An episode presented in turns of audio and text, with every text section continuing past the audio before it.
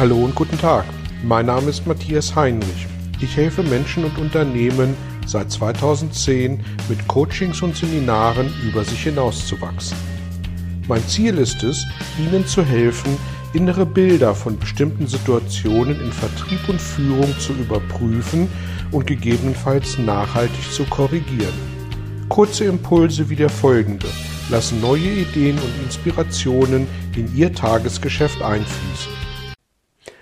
Hallo und herzlich willkommen zu Ihrem heutigen Belgian-Impuls.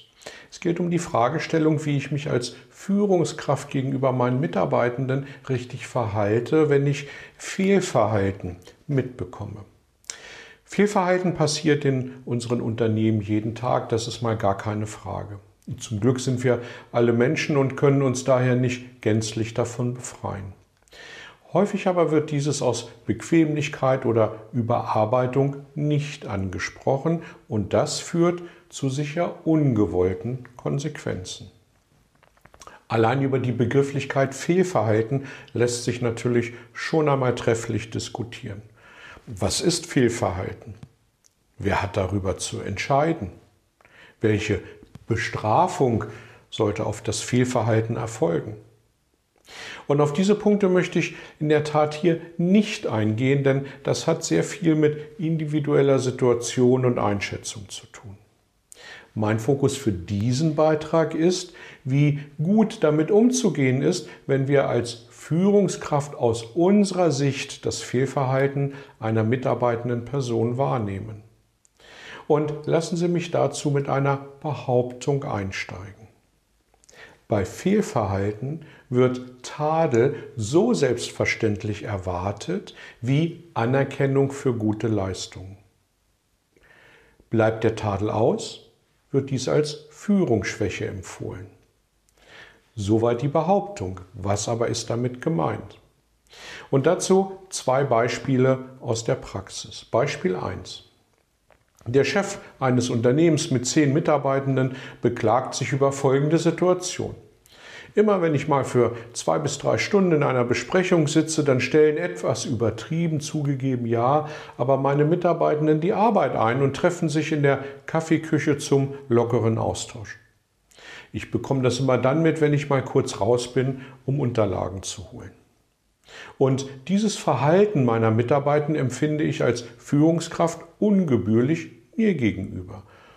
Wie also kann ich dafür sorgen, dass das abgestellt wird, wenn ich gleichzeitig das Gefühl habe, irgendwie allein gegen mein Team, gegen die zehn Personen zu stehen?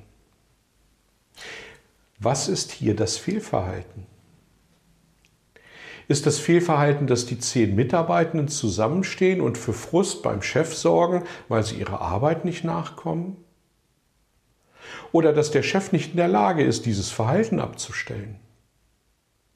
Nun, aus meiner Sicht geht es hier ganz klar um die Führungsschwäche der Führungskraft des Chefs.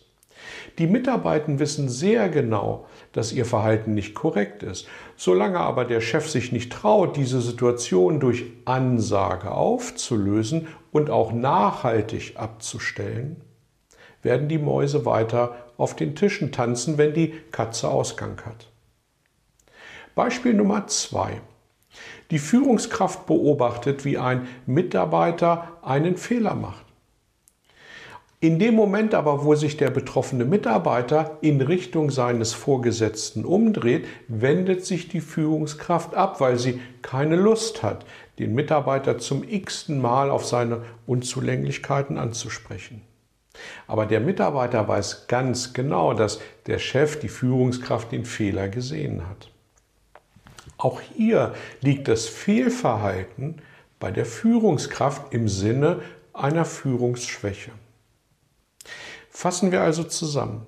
Wenn wir als Führungskraft Fehlverhalten wahrnehmen, und ganz wichtig dabei ist die eigene Wahrnehmung, nicht die zugetragene, dann müssen wir dieses Fehlverhalten offensiv ansprechen.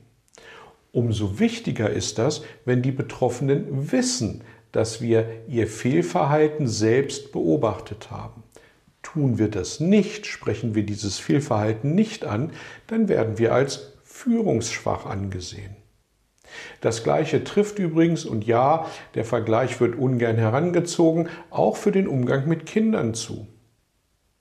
Es ist nur ein bisschen übertrieben, seelische Grausamkeit, wenn wir offensichtliches Fehlverhalten bei Kindern nicht tadeln. Wie wir das mit dem Tadeln dann richtig machen, dazu gibt es einen anderen Impuls in dieser Reihe.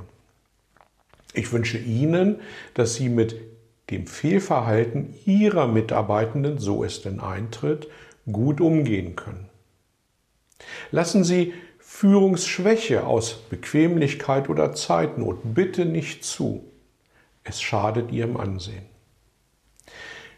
Viel Erfolg, danke fürs Dabeisein und bis zum nächsten Mal. Tschüss.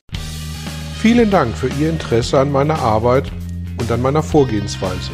Gern werde ich auch ganz konkret für Sie tätig und helfe Ihnen, über sich hinauszuwachsen. Sprechen Sie mich an. Ich freue mich auf Sie und die Zusammenarbeit im Coaching oder Seminar.